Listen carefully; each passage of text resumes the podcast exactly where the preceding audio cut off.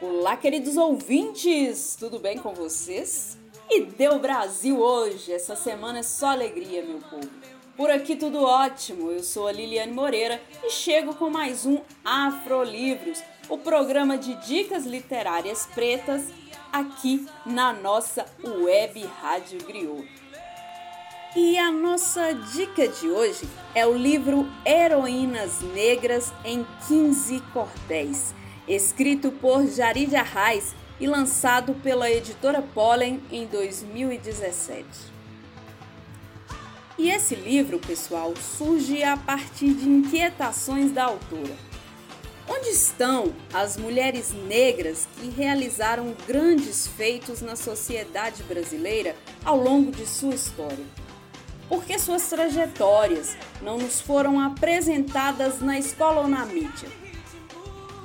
A partir daí, Jarid busca incessantemente a partir de pesquisas e descobre alguns nomes e decide então criar uma coleção de cordéis, heroínas negras na história do Brasil.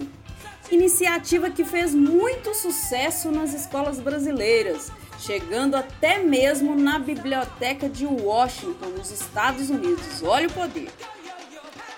E no livro Heroínas Negras em 15 por 10, vamos conhecer a história de mulheres como a maravilhosa escritora Carolina Maria de Jesus, da sambista Tia Ciata, influente no surgimento do samba no Rio de Janeiro, de Eva Maria do Bom Sucesso, comerciante negra alforriada, que em 1811 enfrentou o sistema escravocrata ao conseguir colocar na cadeia um homem branco que agrediu na rua.